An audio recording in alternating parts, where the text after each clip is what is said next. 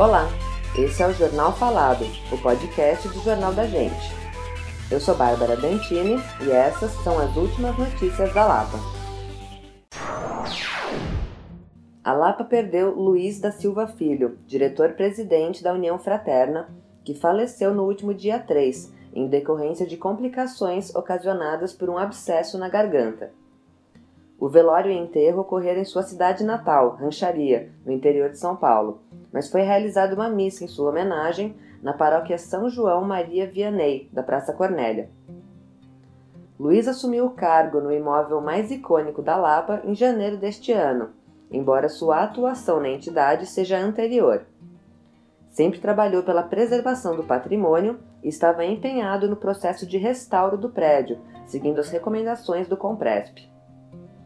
Também era um articulador comunitário, acompanhando todas as discussões sobre a região e dialogando com as principais lideranças. Durante a pandemia, se empenhou em duas campanhas solidárias, uma para a confecção de máscaras que foram entregues em comunidades e outra para a doação de cestas básicas para famílias que estavam em situação de insegurança alimentar.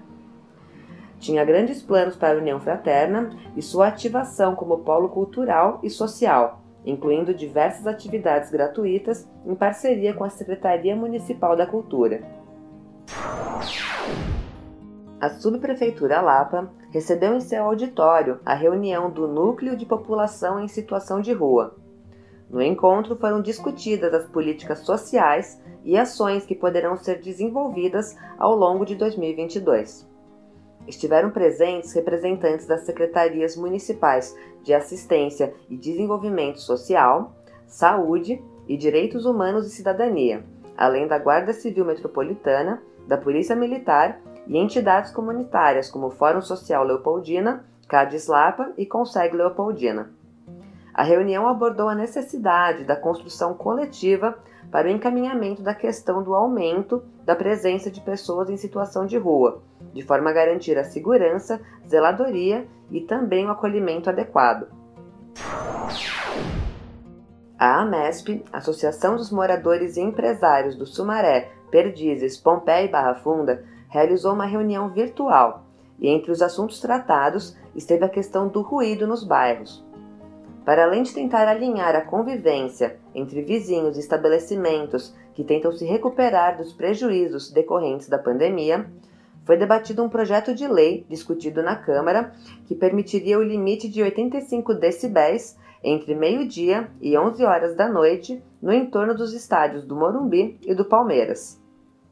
Alvo frequente de reclamação dos vizinhos, o ruído em eventos do Allianz Parque é tema de apuração em um inquérito civil que está em andamento no Ministério Público. O projeto da Prefeitura deve voltar a ser debatido.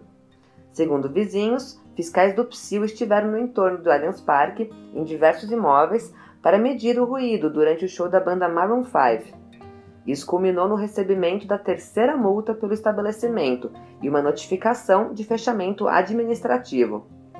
O estádio já tinha sido multado duas vezes em 2017, após shows do cantor Justin Bieber. A W Torre, empresa responsável pelo estádio, conseguiu uma liminar que suspende o fechamento administrativo e permite a realização de eventos desde que previamente licenciados perante as autoridades competentes, até o julgamento do caso. Apesar do fechamento administrativo, os jogos do Palmeiras no local não serão impactados. Esse foi o Jornal Falado. Para mais notícias, acesse www.jornaldagente.inf.br. Até o próximo boletim.